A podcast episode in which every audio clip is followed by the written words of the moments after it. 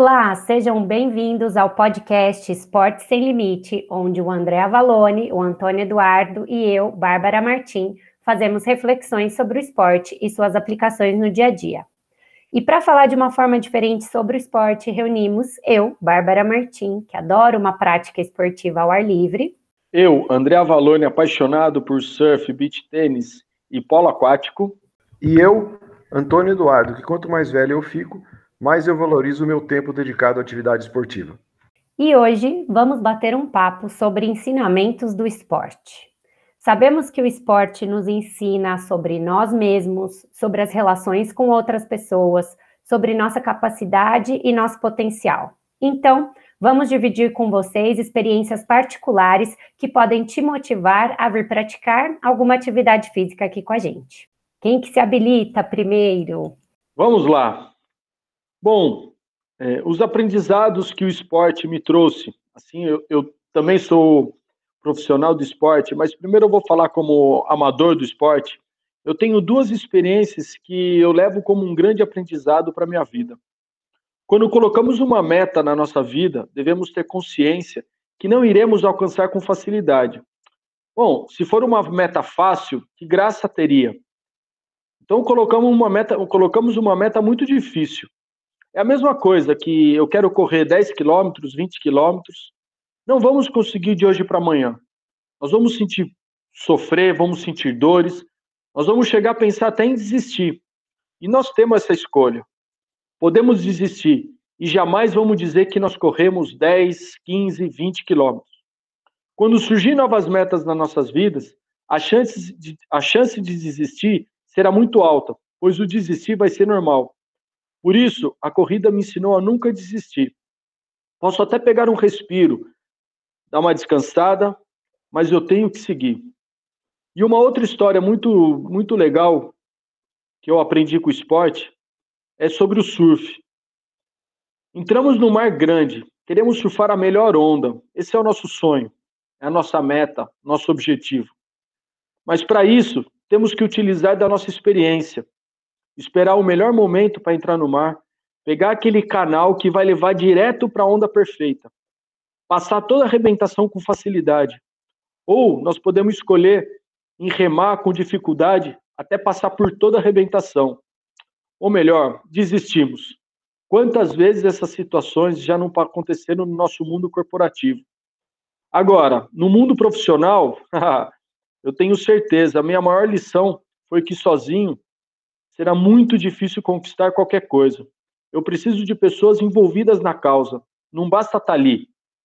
Não basta só estar trabalhando. Não. Tem que se dedicar.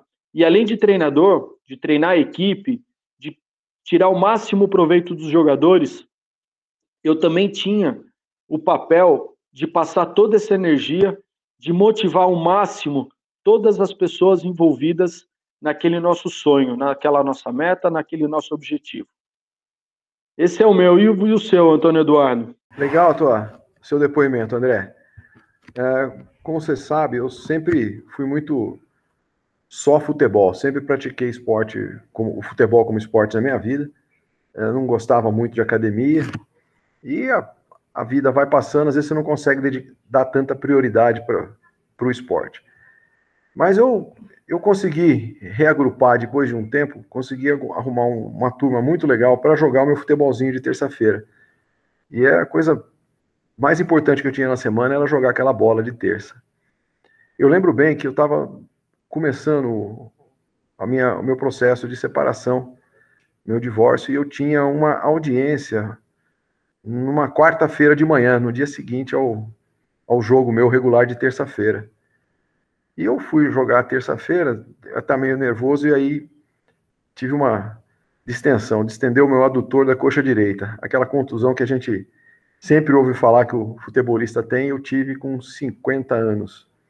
E aí eu doeu, foi difícil. No dia seguinte, fazer a audiência quase não andando, quase precisei de uma muleta para poder chegar no, no escritório e e assim rolou. A recuperação de uma distensão é muito grande, né? O tempo é muito grande, a dedicação é muito é muito pesada e na minha idade ainda.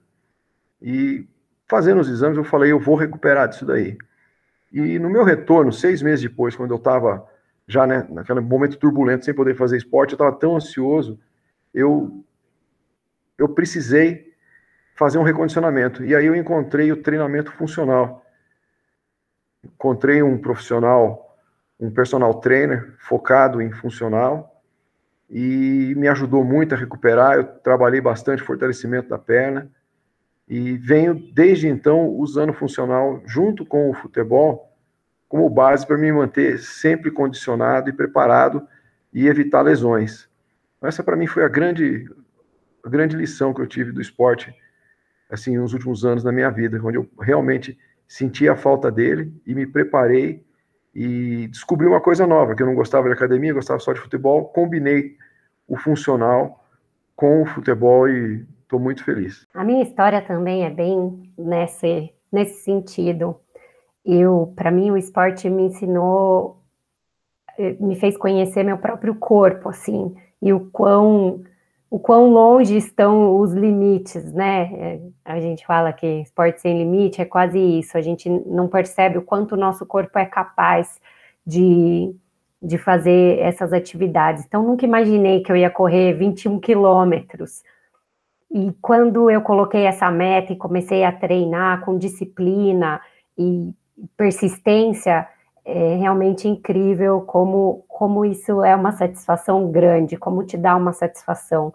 Acho que da mesma forma, quando eu percorri 800 quilômetros de bicicleta, carregando todas as minhas coisas, fazendo o caminho de Santiago de Compostela, é, também, também foi um momento de, de, de, me conhecer e saber que, nossa, o, o limite do meu corpo estava muito além do que eu imaginava. Então, foi bem legal essa sensação e espero outras conquistas nesse sentido a partir do esporte. Emocionante, obrigado pelo depoimento, Bárbara. Obrigado pelo depoimento, André.